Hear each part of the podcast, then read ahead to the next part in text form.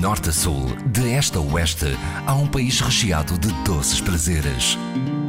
São Tentações de Portugal, com histórias para saborear na IRDP Internacional, com Adília Silva. Em Portugal existem muitas variedades de pão de ló. Segundo os registros documentais, o de Margaride será o mais antigo do país e a tradição manda que seja partido à mão. A confeitaria portuguesa foi recebida no coração de Felgueiras, onde este famoso bolo ainda é confeccionado como antigamente. O pão de ló, a nível nacional, há várias zonas que são conhecidas pelo fabrico do pão de ló. A origem do pão de ló, não especificamente o de margarida, diz que é um doce de origem conventual, assim como muitos doces em Portugal. E, portanto, o pão de ló de margarida terá surgido uma ramificação desse tal pão de ló que era feito a nível nacional. Como empresa, portanto, esta é a mais antiga em Portugal, no fabrico quer de pão de ló como de outros doces uh, tradicionais em, em Portugal. Uh, certamente já seria também produzido, aqui nós falamos, quando eu falo na data de 1730, que é a data de fundação desta empresa, é a data como surgiu como empresa, mas possivelmente para as pessoas, para agentes desta região, este pão de ló também já era feito em casa. Portanto, a origem especificamente do pão de ló de Margarida é uma origem já muito já secular, já tem vários séculos, e que eu não lhe sei dizer exatamente terá sido, como, sei, como disse, vem dos conventos, terá sido algum convento especificamente desta região, alguém que estaria num convento que veio para aqui e começou a produzi-lo desta forma. Sabemos a origem exata e concreta, não há nenhum documento escrito que nos diga que foi desta forma. Por isso, quando falamos de coisas muito antigas, vamos muito por aquilo que vamos ouvindo. E, portanto, eu presumo que terá sido hábitos ou alguém que fabricava pão de ló, ou numa zona desses conventos, ou até desse convento, que terá vindo para aqui e começou a produzir desta forma. Guilherme Lickfold já está aqui à frente uh, desta casa há sensivelmente 11 anos. Como é que nós podemos uh, saber se este é ou não o pão de ló mais antigo do país? Não, isso nós temos vários documentos escritos, de, vários que nós internamente temos, outros até na Torre do Tombo, em Lisboa. Nós podemos encontrar vários documentos, registros da marca, tudo isso. Portanto, há vários registros já bastante antigos, com, com vários séculos, onde podemos ver, uh, falar escritos sobre este pão de ló. Especificamente o desta casa, portanto, sobre isso não há qualquer dúvida, porque há documentos escritos. Guilherme Lickfold, como é que a sua família se envolve neste negócio? Portanto, isto é uma empresa, nas últimas décadas, pelo menos, tem vindo na tradição habitual das empresas familiares em Portugal, de pai para filho. Mas isto começou já há quase 300 anos, com uma senhora chamada Clara Maria, que iniciou então o processo de fabrico deste, deste doce. E durante as três primeiras uh, gerações, digamos assim, que estiveram à frente desta empresa, foram sempre senhoras, apesar de não haver uma relação familiar entre elas. Normalmente no início, pelo menos no início da Clara Maria, quem deu seguimento ao negócio na altura seria então a empregada, aquela que a ajudava no fabrico deste doce, que deu seguimento então à continuação ao, ao, processo de fabrico deste doce. A partir então da Leonor, eh, que faleceu por volta de 1900, eh, também não houve uma sequência normal de, de pais para filhos, porque a Leonor eh, não tinha filhos, já tinha sido casada com três senhores diferentes na altura Portanto, a empresa ficou para o terceiro marido, seria o último então, e que ficou com esta empresa, por sua vez mais tarde me faleceu, não tinha filhos, e deixou a empresa ao irmão. Irmão, que era meu bisavô. E, portanto, aí depois, então, seguiu uh, o seguimento normal das empresas familiares, num processo de, de pais para filhos.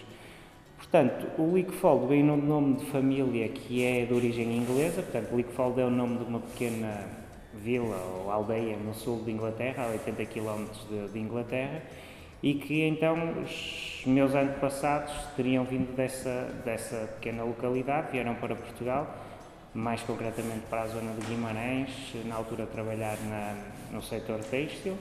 Pois a, a família estabeleceu-se por aqui, foi-se ramificando aqui por Guimarães, Felgueiras, Porto, e, portanto, a origem do nome Lickfold vem, vem daí. E agora vamos ajudar a conhecer melhor o nosso protagonista, o pão de ló de Margaride, uh, e vamos descrevê-lo visualmente. Portanto, se é que ainda não conheça este que uh, supostamente, portanto, é o pão de ló mais antigo do país, portanto, pelo menos segundo os registros documentais. Uh, vamos então fazer a descrição. Como é que ele é visualmente? Pronto, para estas pessoas, para as pessoas que são da, da zona norte, mais da região entre Douro e Minho, toda a gente diz que é o pão de ló tradicional, porque é aquele que normalmente se vê nas pastelarias. Portanto, o pão de ló de margarida é um pão de ló redondo, normalmente chamamos uma rosca de pão de ló, é assim que lhe chamamos.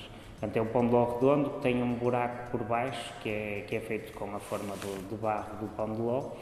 Eh, Caracteriza-se por ser um pão de ló mais seco, não é um pão de ló género de ovar ou alfeizarão, que é bastante úmido, não, este caracteriza-se por ser um pão de ló mais seco e uma massa, massa fofa.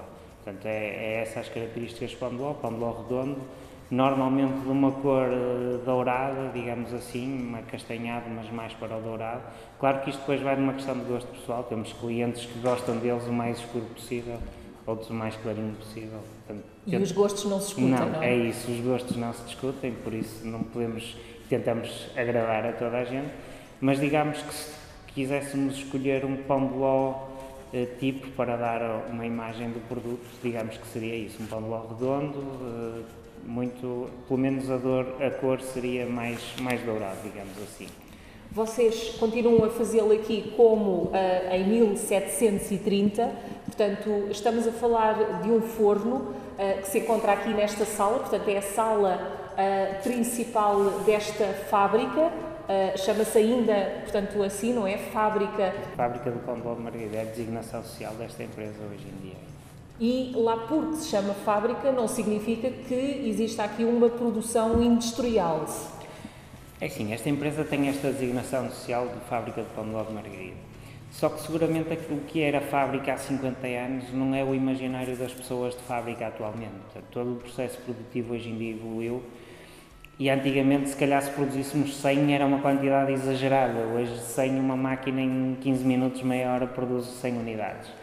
Portanto, o nome mantém-se, Fábrica de Pão de Ló de Margarida, mas para quem não conhece o espaço, imagina um sítio muito diferente daquele que é que, que vemos aqui. Portanto, todo o equipamento que aqui está, pelo menos está aqui há mais de 100 anos e o processo mantém-se da mesma forma. Eh, mas o nome fábrica hoje em dia está um bocadinho desenquadrado com a realidade atual. Pelo menos se pensamos normalmente numa produção em série mais industrial e aqui ainda é tudo artesanal e tudo feito de uma forma muito tradicional. E, e, muito pelo contrário, não é? Eh, nós aqui nesta sala, eh, portanto, quem não, tal como eu, não é? Que estou aqui pela primeira vez, portanto, não há de facto aqui uh, esta tal industrialização maciça. Portanto, estamos precisamente numa sala que parece um museu. Sim, as pessoas até normalmente chamam esta é a Casa Museu Pão de Margarido porque pela envolvência, pelo sítio onde nós estamos. A zona de fabrico, propriamente dita, é uma zona não muito grande.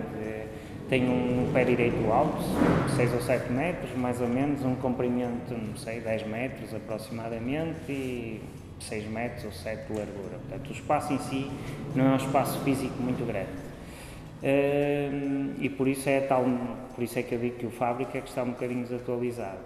Mas, mas pronto, este, este espaço já está assim há, há décadas ou há mais de um século. Mantém-se, não é? Daqui a pouco quase há, há, dois séculos, não é? Sim, neste espaço sim, neste espaço já está aqui. Aqui era a empresa também para quando veio para aqui, portanto era uma casa de habitação e adaptámos o funcionamento para, para, para a produção do pão de ló. Quem entra aqui, o que é que vai poder ver? Portanto, perante os nossos olhos estão ainda, digamos que máquinas à antiga, portanto a zona onde a massa é, é feita, os fornos, uh, o que é que nós podemos dizer?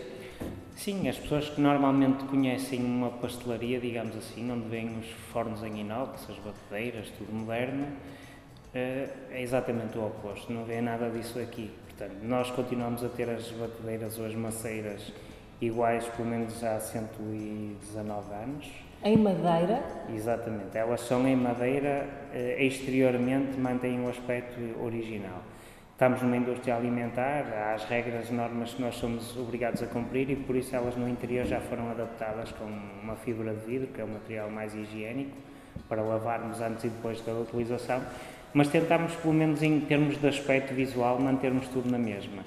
Há aqui algumas alterações em virtude das questões legais e outras em virtude das melhorias das condições de trabalho. Mas, no geral, a empresa, temos até uma fotografia na parede que foi tirada por volta de 1900 e as pessoas se olharem para essa fotografia, olharem para aqui, vão ver que as diferenças são, são muito pequenas.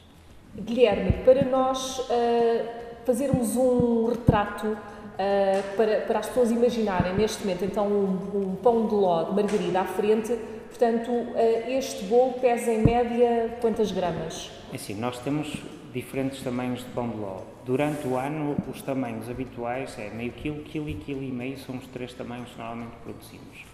Nestas épocas mais festivas, tipo Natal e Páscoa, depois temos tamanhos maiores, 2 kg, 3 kg, 5 kg, depois depende um bocadinho daquilo que o cliente quer, não é? E depende, podem ser famílias grandes, pode ser algum evento, pode ser alguma coisa, e pedem-nos tamanhos maiores. Mas a referência normalmente é um pão de ló de quilo, é aquele que normalmente se vende em maior quantidade.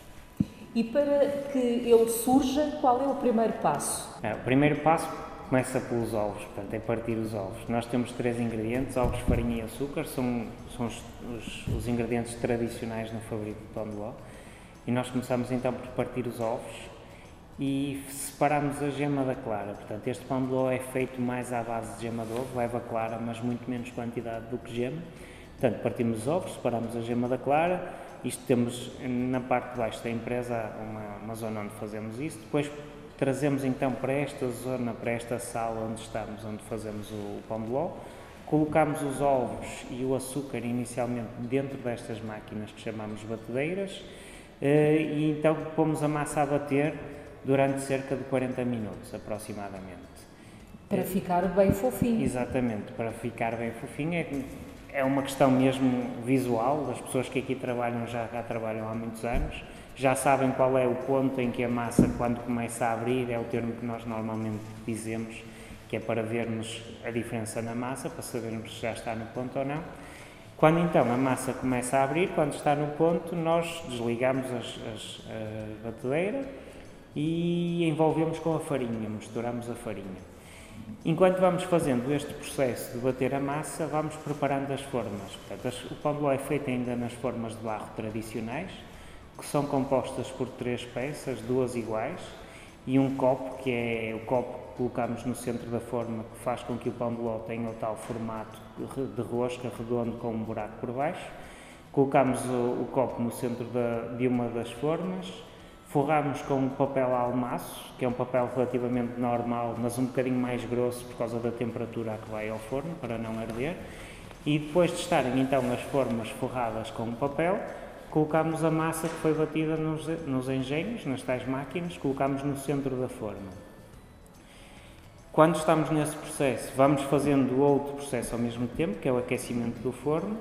Portanto, o forno tem dois processos de aquecimento, um deles é aquilo que chamamos um maçarico, um queimador, é um objeto que é colocado no interior do forno e se liga, Uh, e faz uma chama grande para então colocarmos o forno. Os fornos têm uma, uma dimensão relativamente grande para colocarmos os fornos à temperatura que nós desejamos, cerca de 260 a 270 graus. Quando o forno está à temperatura, nós desligamos então e introduzimos todas as formas no interior do forno durante aproximadamente 45 minutos, que é o tempo que demora a cozer o pão de ló. Depois retiramos, fica a arrefecer durante cerca de meia hora e depois passa então para uma zona de armazém que temos para depois então mais tarde ser, ser comercializado, ser vendido. Qual é o tempo de conservação deste bolo? Nós, eh, obrigatoriamente, temos que colocar uma data de validade do produto. Através de algumas análises que fizemos, portanto, eh, a data que colocamos normalmente são 12 dias. Se bem que nós temos a noção que este produto tem uma validade superior a esse. Nós já lhes damos uma grande margem de segurança, digamos assim, mas este pão de ló, durante cerca de quase três semanas, tem uma conservação. Claro que depende muito da forma como ele é armazenado, não é? Convém. Antigamente existia muito a tradição de envolver este pão de ló numa toalha de linho e guardá-la num armário fechado. Esta é uma das formas que os antigos, digamos assim, faziam e diz que é uma das formas que, que deve ser conservado. Eh, nós continuamos a guardá-los. Nós, depois de o pão de ló aqui arrefecer durante cerca de 4 ou 5 horas, nós fechamos num, num saco, embalamos eh, e guardamos num tal armário fechado. É a forma como, como continuamos a guardar.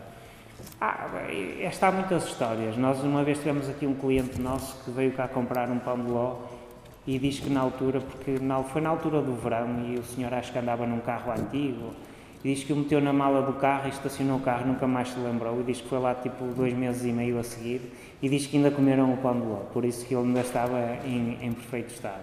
Portanto, é este pão de ló, o facto de ele também ser mais seco, é, é uma das vantagens que ele tem, que conserva mais no tempo.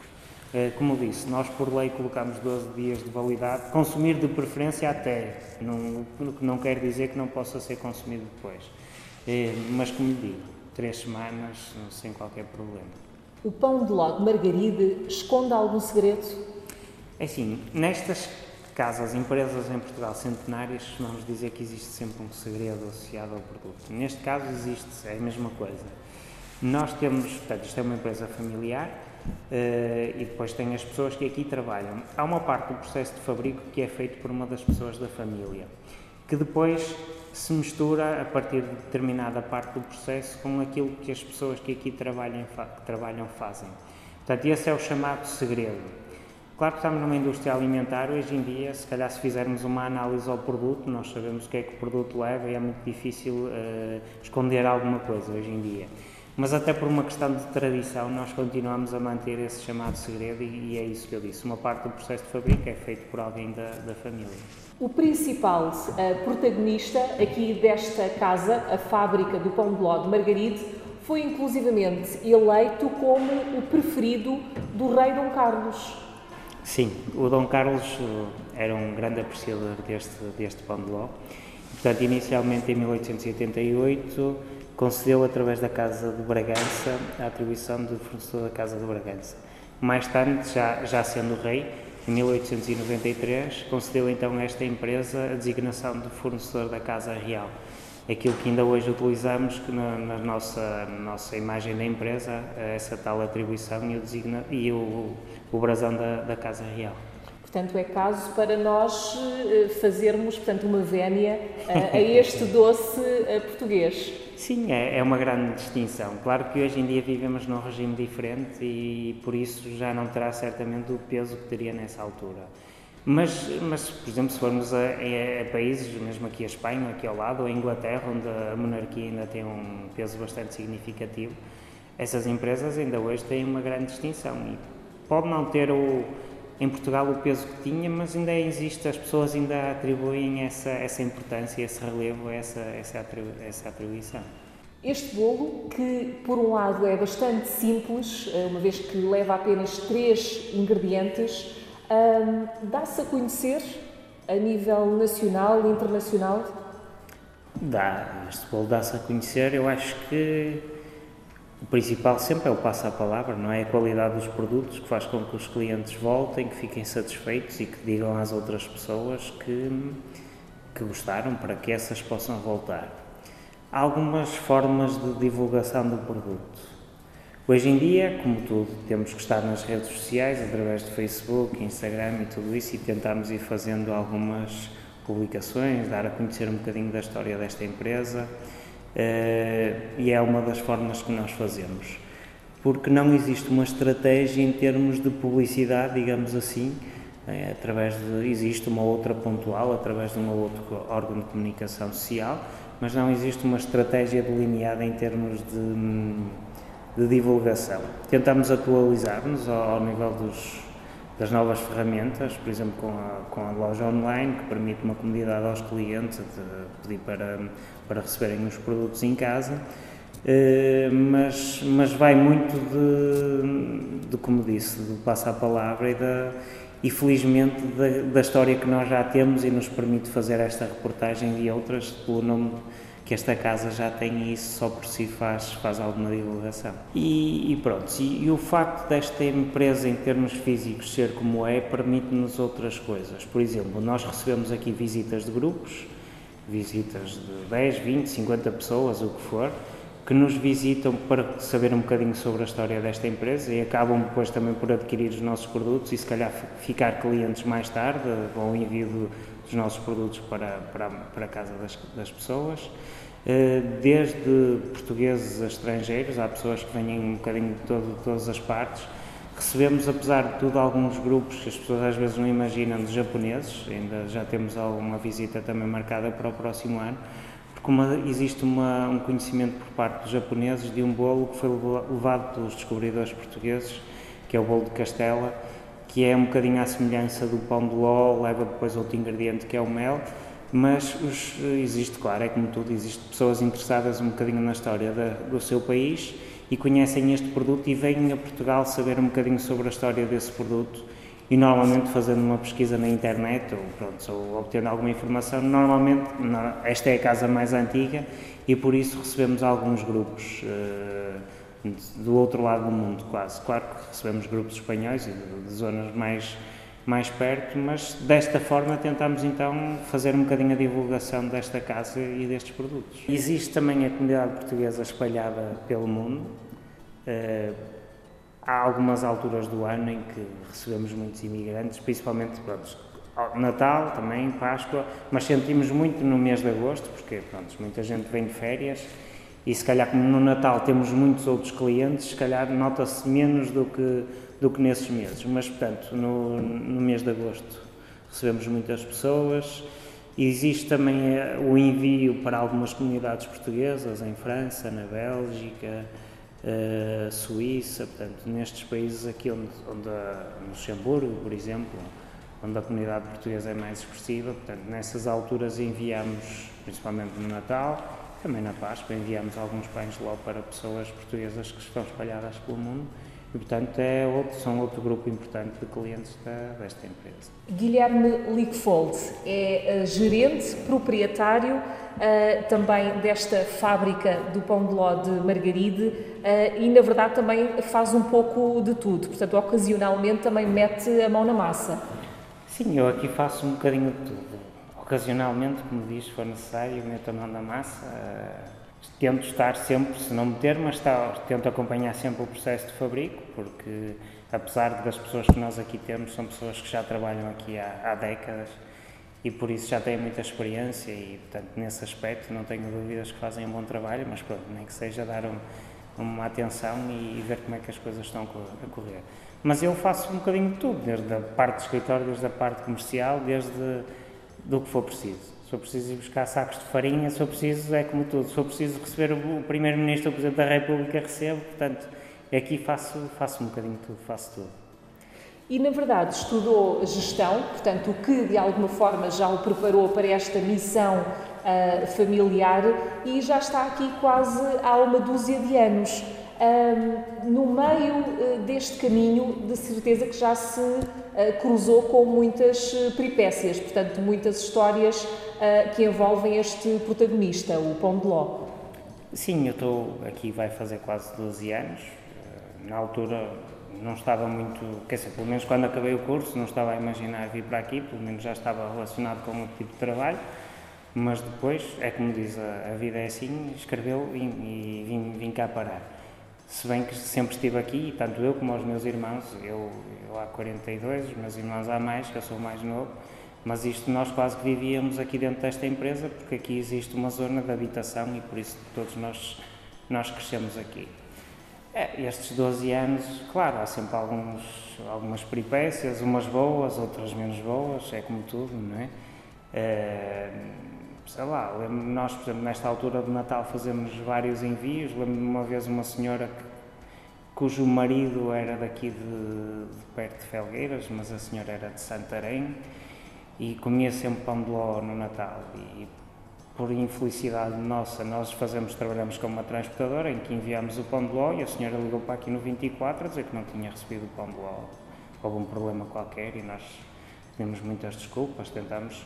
Mas a senhora, passado duas horas, meteu-se num táxi e parou aqui à porta do, da empresa. Eu achei aquilo uma coisa, como é que alguém este é um pão de ló caro, saiu caro este, este pão de ló. Mas o que é certo é que a senhora disse que não podia passar a noite de 24 sem o pão de ló e fez 500, 200, sei lá, 200 e tal quilómetros para baixo, para cima, 500 quilómetros para vir comprar o pão de ló, para ter o pão de ló no dia 24 à noite. Uma viagem cara, mas saborosa. Sim, sim, acho, acho que sim. A senhora não podia passar sem, sem o pão de ló e acho que compensou, pelo menos. Nós depois, para retribuir, nos reis ainda lhe mandámos mais um pão de ló e tal, só pela consideração da senhora.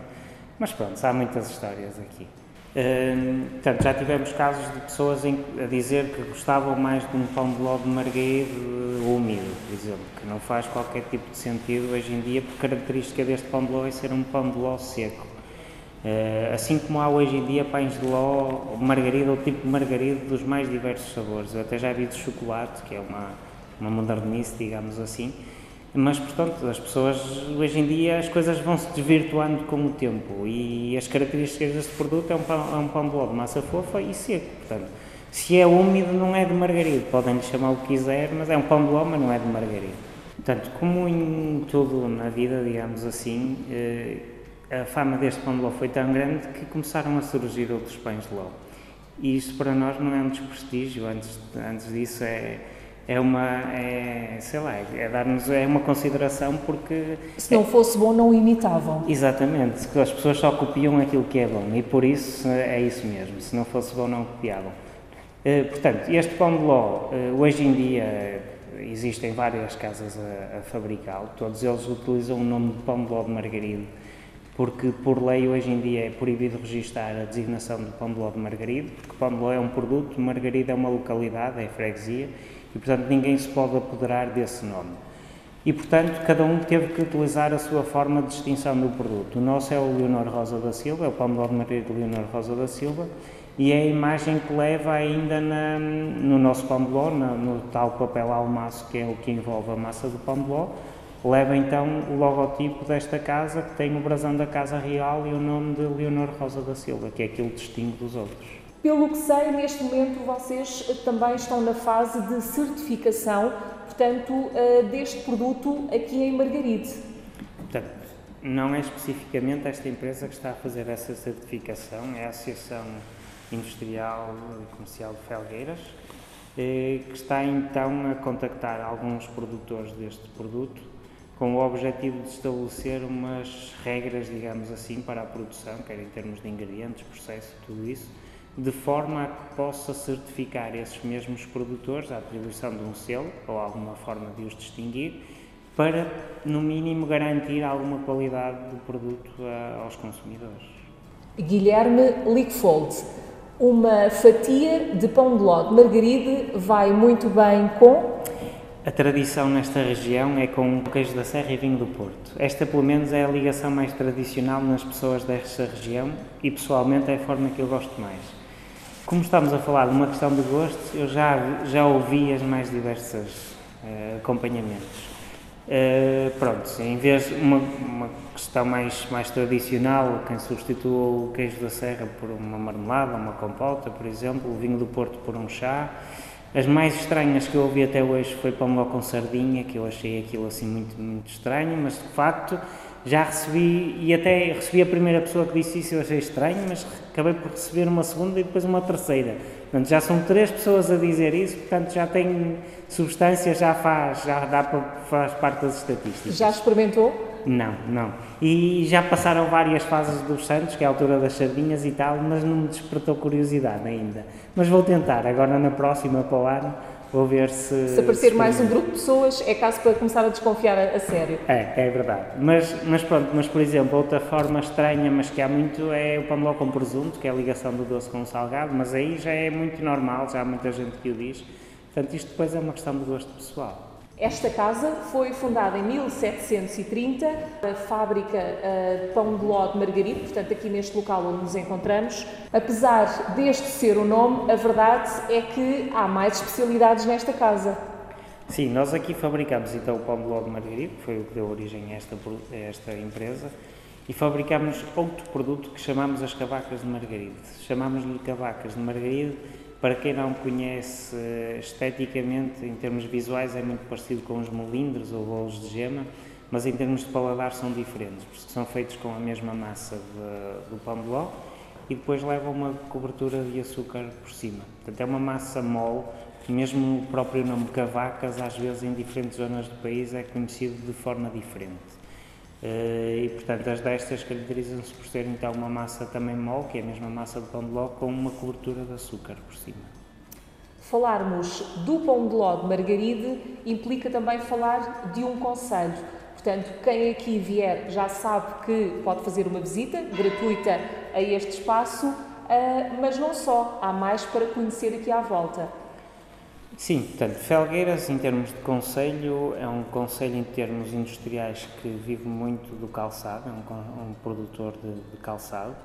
Em termos turísticos, normalmente os pontos de referência para além da fábrica de Pão de Margarida, que é, é, o principal, digamos assim, eh, temos outros, outros, outros pontos de referência, como o Mosteiro de Pombeiro, que é monumento nacional, Uh, Santa Quitéria, que é um monte aqui em cima que tem parte no jardim onde as pessoas podem, podem dar uma volta e tem a igreja também.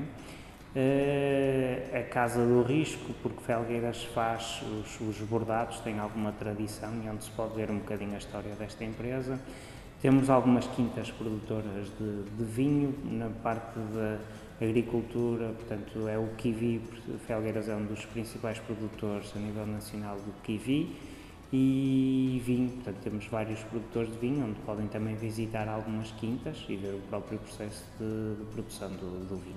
Ao longo do ano, há alguns eventos que se vão realizando no Conselho de Felgueiras. Claro, há um relacionado com o Pão de Ló, que é o Festival do Pão de Ló, onde estão representadas as diferentes casas de Pão de Ló a nível nacional, que fabricam os diferentes tipos de pães de ló, que é realizado sempre no fim de semana anterior à Páscoa, no verão, depois há, há, outras festas importantes, há 1 de maio, que é uma feira popular, uma festa onde há vários, a principal do Conselho, que é realizada depois na altura também na, na Santa Quiteira, onde eu disse há pouco. A principal festa do Conselho é 29 de junho, com São Pedro, onde existe um cartaz com vários uh, artistas e, portanto, existem umas grandes festas, uh, uh, o Cortejo das Flores, que é o principal, que é uma grande festa onde as pessoas fazem com, com grandes arranjos de flores na, na cabeça e fazem um percurso até, até à Santa Quitéria, mas são milhares de pessoas e é uma, uma festa